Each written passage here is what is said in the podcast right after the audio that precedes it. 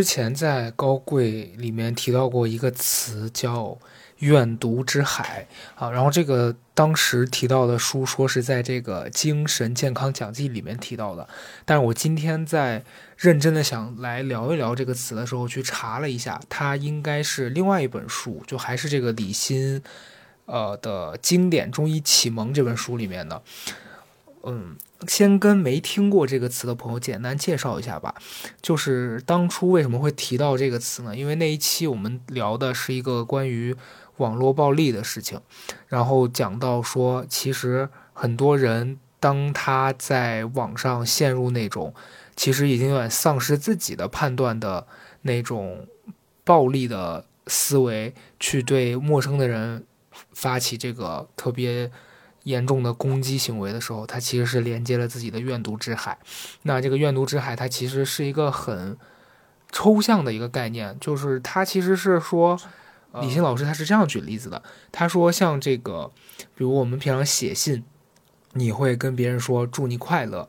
啊，那其实在这个祝福当中，它是有力量的，因为你相当于呢是把这个好的能量传递给别人，就像你在别人过生日的时候会给别人唱祝你生日快乐。那它其实不光是一这样的一句话，它是一种意念，所以它相当于是一个关键词，它背后连通的是一个非常强大的力量。那在这个力量背后，其实你传递的都是好的能量。那像网暴这样子的这个背后，它这个能量全都是不好的。这也是为什么，其实我们只是上网，但你看到一个陌生人对你产生的这个恶意。或者是他对你说的一些不好的词汇啊、评价的时候，你会感受到真实的难受，因为这个东西它其实就是一种通过互联网传递出来的一种负面的能量。所以，呃，当我们在跟别人写祝你生日快乐啊，或者是祝你幸福啊，其实我们连接的是发自内心的那种很单纯祝福的能量。那当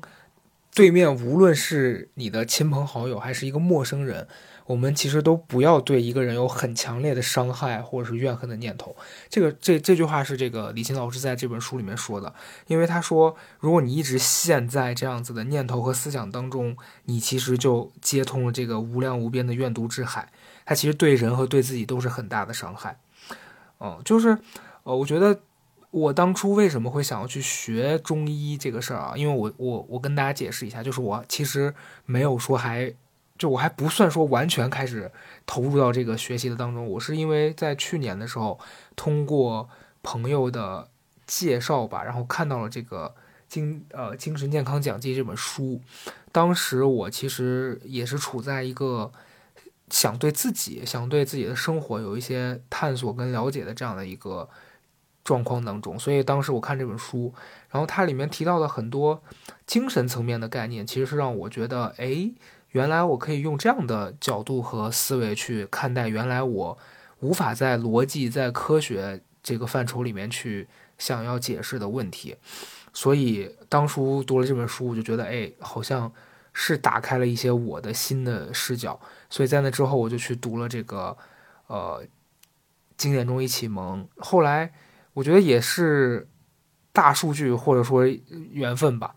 我就是在今年的。秋天的时候，然后刷到一个博主，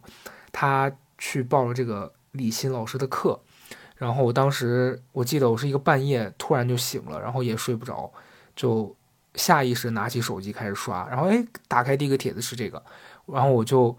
记得很好笑，是那天我大概半夜两三点的时候，在网上报名了这个呃中医的这个课，然后我上周才开始学第一节啊，大家放心啊，这节这节这个期播客不是一个推荐你上课，我只是在分享我的这个过程。然后我学了这个之后呢，我就发现哦，其实我一直处在一个边学。边忘，然后时时常又让自己想起来，我其实应该去把学到的东西应用在实际的生活里的这样的一个状态当中。哦，为什么会想聊这些呢？因为今天开头提到这个愿读之海，我前两天的生活当中就是感受到了连接到这个东西之后，对自己对整个。自己的生活的伤害是有多大吧？我在学这个中医的过程当中呢，就从中医的这个视角对人有了一些呃新的了解。因为也可以这样讲嘛，最早我为什么会在看完这个书，然后又决定要学一学这个东西呢？就肯定首先我不是说要将来去从事这方面的职业的，只是我还是想对人的身体以及对人的精神和人为什么会从这些方面去思考。有一个更深入的了解，就它跟心理学，我觉得对我来说是两个不同的视角去更更深入的了解人吧。就这是我去学习这些东西的一个诉求。然后为什么？然后还有一个点是我之前小时候有过这样一个经经历吧，就是我大概呃是大概在我就是。第一次去健身房的时候，因为那个时候年纪比较小，然后其实，呃，不太会注重。就那个时候，我对个人卫生这个事儿好像没有那么在意啊。呃，就是那种健身房公用的拖鞋什么的，当时去我也不会说自己准备一双，就人家准备了那个公用的，我就穿。然后有一次，我就突然觉得脚底很疼，然后发现我脚上长了一个，呃。像是所谓的大家说的那种鸡眼一样的东西，但它又很痛。就是我我记得我当时在网上那个年代，大概十几年前吧，那会儿我刚刚大学毕业，我还就那个年代大概是呃一二一三年吧，距离现在也差不多十年了。就我那个是那个时候还不像现在有这么多这种 app 可以去查说。你这个到底什么症状？我记得我当时是拍了照，然后在那个百度贴吧里面去，根据我的这个症状去找寻，说我到底是一个什么样的问题。然后后来查出来，它是一个什么什么，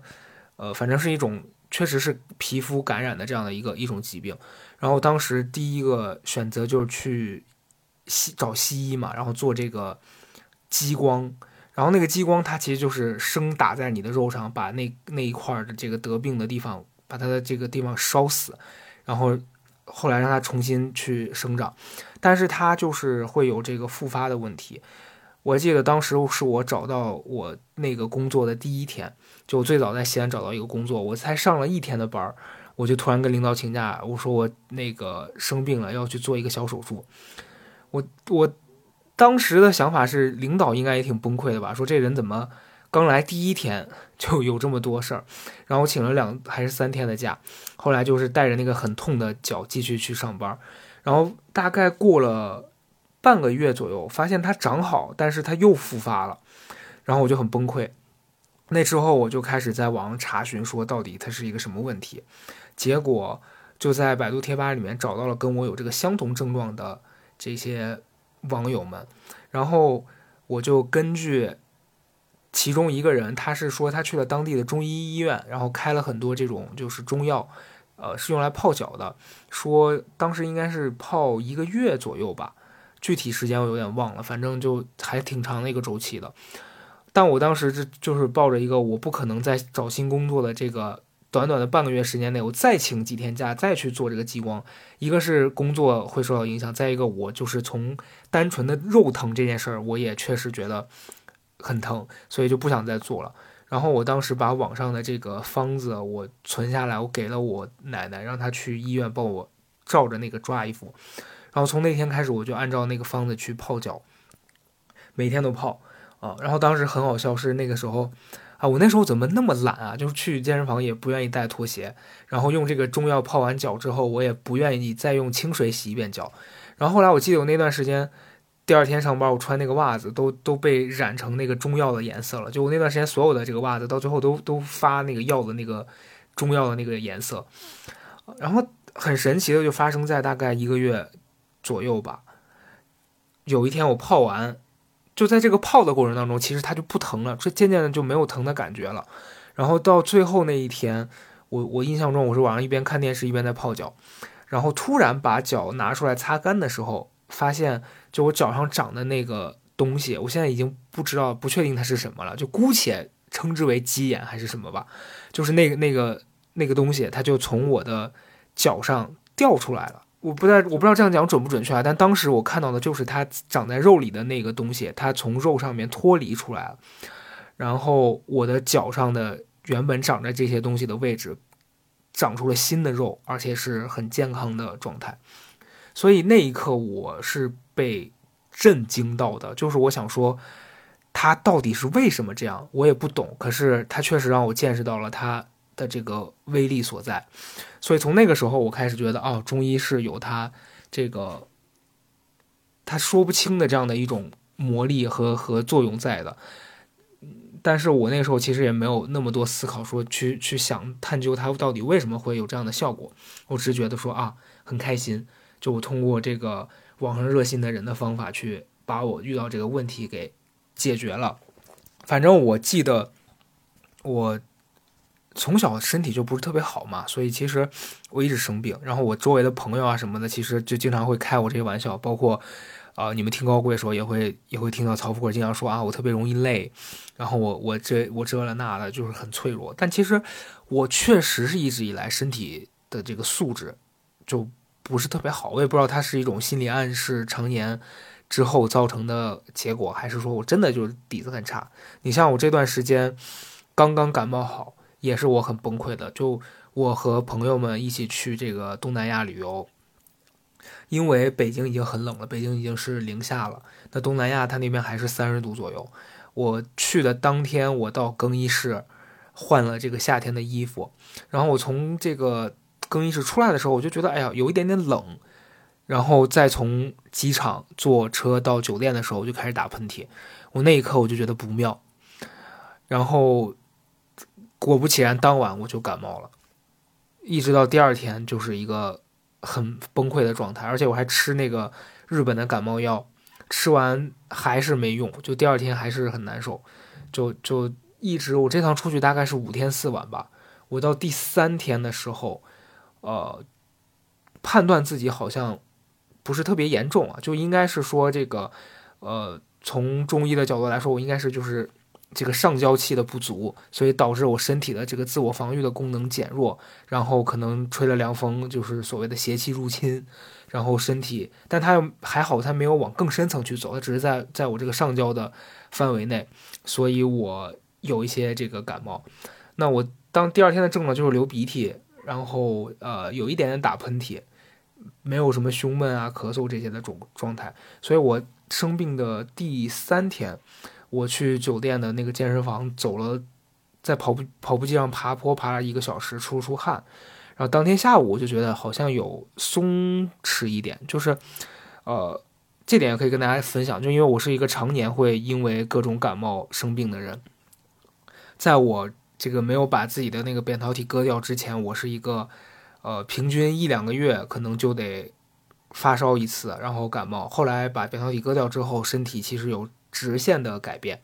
就是没有那么容易发烧了。但是，一年你说可能还是会因为感冒什么的有有个一次左右。但是感冒这个事儿，我一年到头大概就会有一到两次。但是我是常常就比如说一累啊，就会觉得不舒服，觉得浑身乏力。然后前段时间还因为这个长年累月的久坐啊，这些不健康的作息，导致我这个腰肌劳损。反正就是，哎呀，用我们家人的话来说，就是你怎么一身子病。但是，确实是我在最近学习的过程当中，我发现可能也是因为我一直以来的生活生活习惯吧，导致的，就是你本身底子可能就不是特别好，然后加上你长年累月的这种不健康的生活方式，导致身体变得。更差了，所以其实我最近的对于身体的这部分认知就是，当我意识到我有这方面的问题，我就应该去改变了一些我过去的部队的习惯，而不是说我明明知道这样是不对，可是我习惯养成了，我就按照我的习惯走，那你就只会越来越差。所以，呃，这是我我其实想跟大家分享的一个点，就是当你发现这个问题所在的时候，呃，立刻做出改变，这个事儿是很重要的。所以我我最近在呃这一段时间，因为我的生活习惯上的一些改善，其实我是有这个好的调整的。呃，就包括刚才讲到这次感冒，如果是按照我以前的，可能我就发展的更严重了。但这一次，因为我可能观察我自己身体上的感受，它没有那么重，然后该去发汗，我就让自己去发汗，然后该休息的时候我就休息。所以总体来说，我觉得这次四天它就已经康复了啊。当然，我此此时此刻还是处在一个没有说完全百分百的健康的状态，但是我觉得。OK，就是人其实是要根据自己的这个身体情况去去调整嘛。啊，当然这不是重点，越扯越远了。我要分享的就是说，呃，为什么？所以前面这一趴其实讲的就是说我这段时间对中医，我为什么要学它，以及我在学它的过程当中对自己的这样一个发现。然后就讲到今天这个重点了，就是这个愿读之海的事情。啊，我在读这个经典中医启蒙的时候，当时就看到了前面讲的这个愿读之海的问题。然后我其实想想，我人生当中有很多次，其实都是处于我连接到了这个怨毒之海，然后对人、对其他人和对自己的伤害都是蛮大的。拿最近一次说吧，就是这这趟出去的时候，旅途过程当中发生的一件事儿。呃，因为呃，起因是一个播客的听众吧，他其实是一个很热心的，然后也也很。让我感动的行为，就他发了一篇帖子，包括他在，呃，我们那一期的节目底下也留了很长的评论，就在讲他听我们的节目，然后他觉得我们其实是没有那么刻意要讲道理，但在这个内容输出的过程当中，让他有很多的思考。然后我在看到这样的评论的时候，我其实也是有很多感触的，因为我觉得做内容的人都是想要。觉得自己的这个内容是对别人产产生了好的积极的影响，以及也会同时给我反馈，让我觉得我做的东西是有意义的。然后在那条这个评论的下面，就他其实不是评论，是他他发了一条呃小红书，然后在那个小红书下面就有一条评论，然后那评论大概的意思是说啊，虽然我很喜欢你说的这些就是比较轻松的内容，但是我特别不喜欢高嘉诚他们。我当时看到的就是这样的，然后他不喜欢我们的原因呢，他也解释，他说因为觉得我们是人品有问题，因为觉得我们一直在说别人坏话，然后啊，好像说到自己的时候就有无数的借口跟理由去给为自己开脱，然后说到别人的时候就就怎么怎么样，就是好像是我们对别人是过于严格，对自己非常非常的开脱。然后我当时看到，其实我第一反应是我。心情很平静，我因为我觉得他说的不是真的，所以我没有那么多的感受。但是那天我不知道我为什么，可能就是这个事儿经不起细琢磨。如果我当时的第一个判断是他说的不对，我就不要理会他，可能这个事儿就不会产生后面的不好的影响。但当时我就是过了一下脑子，就不是我的心告诉我说说的那样，因为。我我觉得我内心的感受就是我刚讲的那样，然后但我的脑子告诉我说他说的不是事实，你要回应他，所以那天我就跟着我的脑子走了，于是我就去回复他，而且我回复的他的话是说，我说你看看你自己现在在做的行为，你才诠释了什么叫做在背后嚼人舌根儿，因为他当时在那条评论下是这样说我的，呃，然后对方很快就给我回复了，大概是说什么呃你，他说我没有分清楚。讨论公众人物和背后嚼人舌根的区别，然后那一刻我真的觉得又好气又好笑，就是他好像一方面在认可我是公众人物，但其实我并没有觉得说公众人物他是一个怎么怎么样啊，只是他用词我并没有觉得有很强的侮辱性。我想起来为什么他当中间会让我那么想回复他，是因为我看到了他说了一句话，他说：“呃，其实我挺喜欢曹富贵的，但是像高嘉诚这样的人就要在生活里面远离他。”然后那一刻我就很愤怒，因为我愤怒的点来不是来自于他要远离我，因为本身我也不认识他，而是你根本就不认识我，你凭什么去在一个网在网上去跟其他的人说你的交友价值观是怎么样？然后你要呼吁别人远离我，就这件事让我当下很愤怒，所以我去回复了他。然后他大概就在我跟他中间的这几番回回复之后，他回了一一段话，是说什么？啊、他自己生活其实很幸福，然后他呃不像我，他说啊，他说我不像你靠说别人坏话就能挣人钱，那呃我不像你那么轻松，说说别人坏话就能赚钱，也不也不需要在什么名名利场里面靠那些呃名流什么的互相扶持才可以。啊我生活很幸福很快乐，然后我的朋友父母都很真心，怎么怎么地。我那一刻我就很很无语，我想说，我现在越解释我越越越就是崩溃了，就是我我们的工作被他理解成说人坏话就可以挣钱，就他不光否认了我，他也否认了所有过来就是投放我们的品牌。我相信没有一个品牌是愿意投一个每天说别人坏话、没有正面价值输出的这样的东西的。所以后来我就回他，我说：“我说是这样子的，他已经把我拉黑了。我用了那个高贵的号回他，我说这个你你描述的生活状态和你向往的生活状态和你现在所做的事完全相违背的啊！如果你那么快乐，那么幸福，你不会在一个事情当中只关注负面的内容。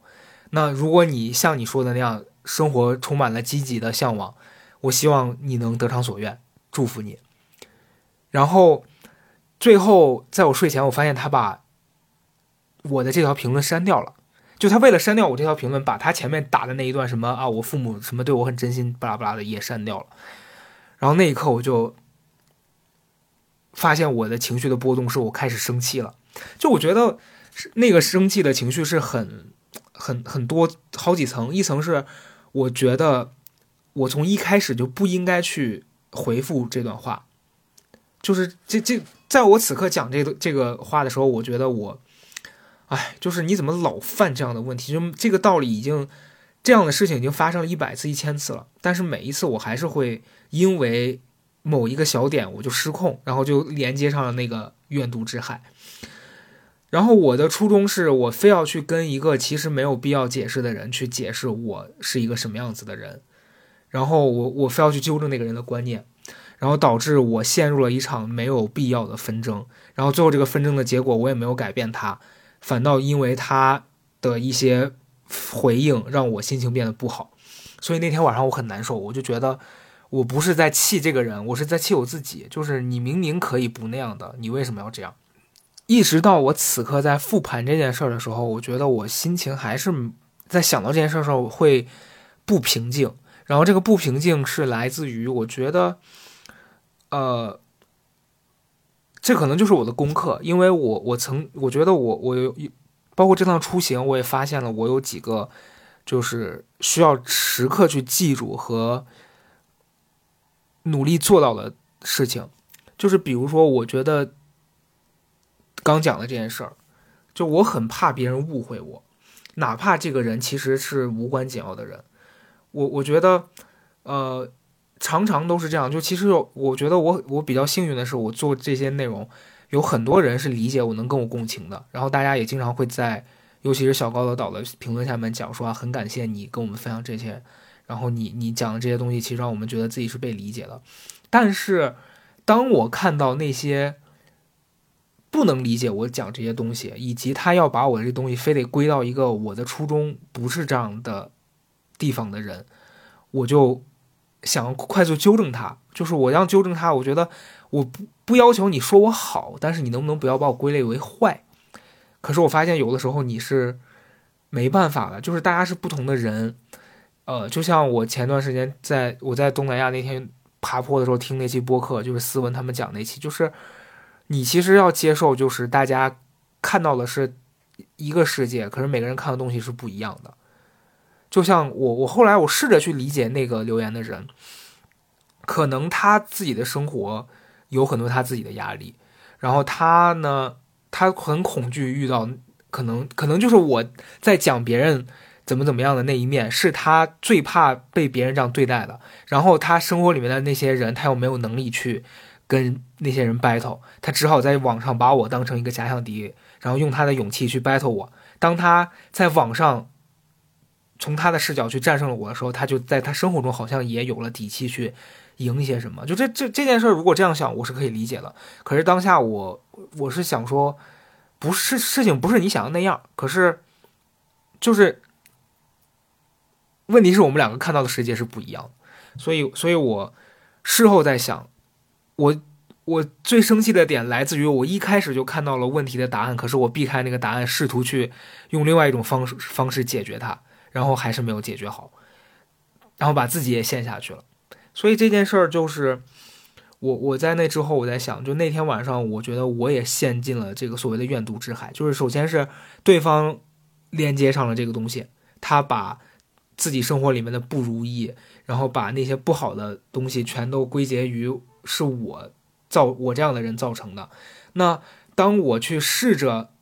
纠正他的时候，我也被他连着拉进去了那个不好的那个能量里面，所以事后我在思考这件事儿，我觉得我我我真的是要给自己下一个这个决断，是我真的以后这一这一类的这些不好的都不要回复。就当你回复了，你就其实是被那股负面的能量一起牵扯进去了，然后你也没有能力从当中跳脱出来，只能就是不回应。然后，所以第二天早上我在刷那个，我第二天在刷小红书的时候，看到一个一个这个博主他在讲，就说所谓的业力这件事儿，就是不回应可能是最好的方式。就是每个人他都有属于自己的功课，然后当你处于比较平静的时候，你是能去客观的看待自己一直以来面临的这些问题，然后你你也有那个足够的能量去呃想要解决它。然后不被这些困境给困住，但当你可能自身能量不足的时候，你就会被那些恐惧还有负面的能量给拉进去。像我这次，我觉得就是我本身在那个地方的状态是没有那么松弛了，加上我生病，可能我整个的能量都比较弱，所以我在看到这种负面的东西的时候，会会不小心的就被。拉过去，然后也因此有了不好的体验。但是此刻，其实我刚刚从这个很劳累的行程当中回来，也没有说是能量很充足。包括今天在录这期的时候，我我我也在想，我说我要不要在这样一个状态下去分享这个事儿。但是，呃，此刻相对那个时候，我是觉得我比较平静，所以我可以去，所以我可以把这件事拿出来讲。那我觉得，呃，就区分这两个。那这两次对待同一件事的态度，我觉得我现在在讲述这件事的时候，就是能相对比较平和的。只是可能像刚才，我觉得我在描述这个过程当中，想到那个让我生气的点的时候，我可能还是会有一点情绪的波动。但当我自己去把它厘清，然后也知道自己到底在哪些问题上出了差错的时候，我就能跟自己说，其实你可以不必这样的。对，所以。我觉得这一段时间可能也是我自己对自己的一个整理吧，然后也看到一些朋友讲说，这个小高岛能不能不要断更那么久？因为我觉得我其实，呃，从自身内容产出这方面，我是坦白说，真的就是可能同时要做两个博客对我来说有点困难，所以我觉得，呃，既然高贵它是保持稳定的周更的话，那小高岛可能我就确实在。今后会变成一个我觉得有好的内容和有值得跟大家分享的内容输出的时候就会发啊，但我我尽量不拖的那么久，不会说变成月更，就小高岛可能今后变成两周更一次，但是高贵会继续持续稳定的周更。然后今天分享的这个大概就是这样，然后如然后如果大家有这方面的呃感受和问题，也可以你们在评论区留的这些回复我也会看。嗯，然后希望大家都能在生活当中保持这个一个稳定的状态，然后不被这个负面的能量入侵和影响吧。